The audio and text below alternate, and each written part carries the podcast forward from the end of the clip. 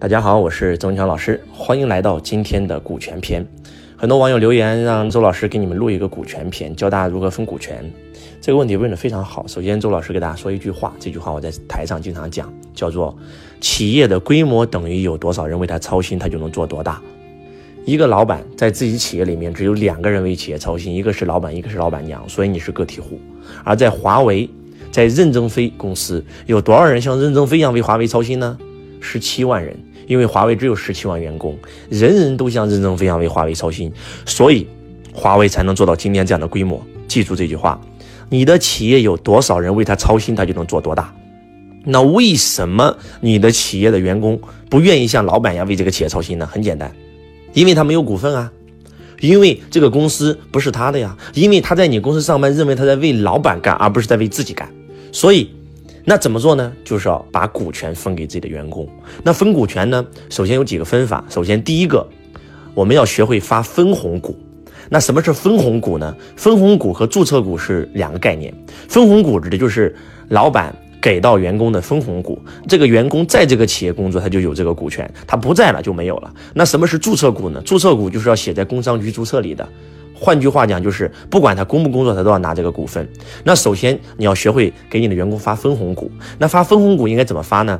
呃，以新思想为例，周老师创立新思想和世上集团，包括六六十五会等等所有的公司，我们第一年一般会拿出五个点或者十个点，然后给所有的员工发分红。记住，在周老师所有的公司都是全员分红。周老师名下有二十多家公司，全部是全员分红，人人都是股东，虽然他们只拥有分红股。那这个股份怎么算呢？很简单，比如说我第一年发了五个点，第二年发了十个点，第三年发了二十个点，第四年发了四十个点。我现在最高的公司已经发出去将近五十多个点了，五十多个点的股份全部分给了我所有的员工。那每一年年终大会的时候呢，我们就会把分红取出现金，然后就像发这个股份分红一样发给我们全员。那谁拿的最多呢？首先第一个，我们是销售型的公司，业绩。这个人做的公司业绩最多，他拿的比例就越多。我们业绩部分大概是占到公司百分之四十的比例啊。第二个就是职位高低，职位越高，那肯定拿的分红就越高。第三个就是你在这个公司的贡献，虽然很多贡献是无法用数字来这个量化的啊，我们可以打分啊，叫做贡献。然后第四个就是你在这个公司的这个在职时间的长短。啊，年限越长，拿的分红就越多。我们以百分之百为例，假设说在新思想，百分之四十的股权分给的是业绩这个板块啊，百分之这个二十的板块分给的是职位高低的板块，然后剩下二十，然后呢是我们的这个贡献这个板块，然后最后啊一百减去刚才我讲的所有的股权，然后剩下的部分就发给年限。那举个例子啊，今天。我们公司，比如说，然后做了这个两个多亿的营业额，然后呢，但是两个多亿的营业额可能利润只有几千万，因为我们分股份分的一定是利润，而不是这个营业额。呃，举个例子吧。我们这家公司呢，今年的营业额可能做了好几个亿，但是我们的利润可能只有两千万。那既然我们要拿出百分之四十的这个股份分给分红，那两千万的百分之四十是多少钱呢？两千万的百分之四十啊，就是二四得八，就是八百万。我们要拿出八百万的这个股份分出去啊。那八百万的部分业绩贡献的板块是占百分之四十。换句话讲，八百万里面的百分之四十四八三十二，三百二十万我们是发到了这个所谓的这个业绩这个板块。那很简单，我们公司有张三、李四、王五。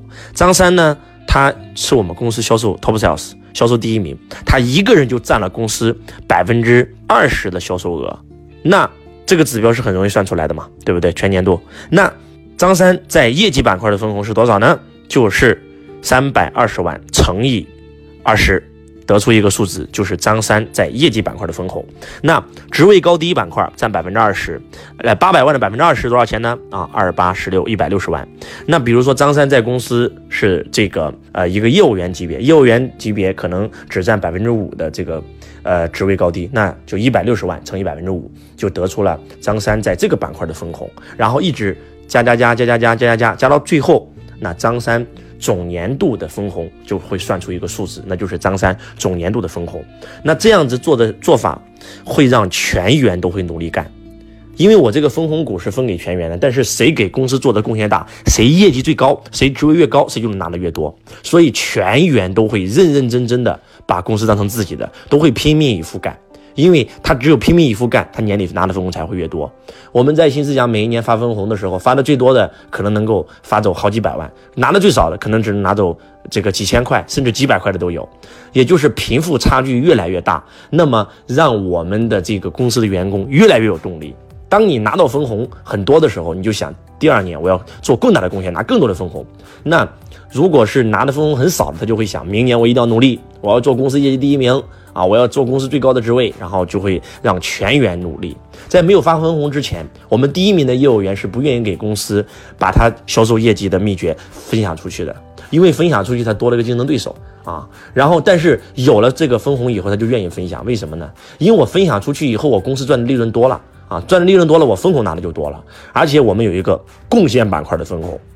因为我业绩第一名，分享了一个方法，帮助公司多赚了两两千万。这两千万里面百分之五十是奖励给我个人的，所以在新思想，人人都愿意把自己最宝贵的经验分享出去，人人都会全力以赴把这个公司当成自己的公司，这就是发分红。那发完分红以后再发股权，股权呢跟发分红就不一样了，分红是每一年清零，要重新开始算。我们只按照一年一年来算的，发分红就会还有一个作用，就是留人的作用啊。那这是第一个发分红，发股权呢，就是要去到工商局正式注册的股份。那这个时候必须要员工花钱购买，因为只有员工花钱购买，他才会真真正正认为自己就是公司的股东了。而且还有什么样的人才能够拥有公司股权呢？第一个，他一定是独当一面的人。公司离了他不能赚，那所以公司必须要给他注册股来留住这个人才。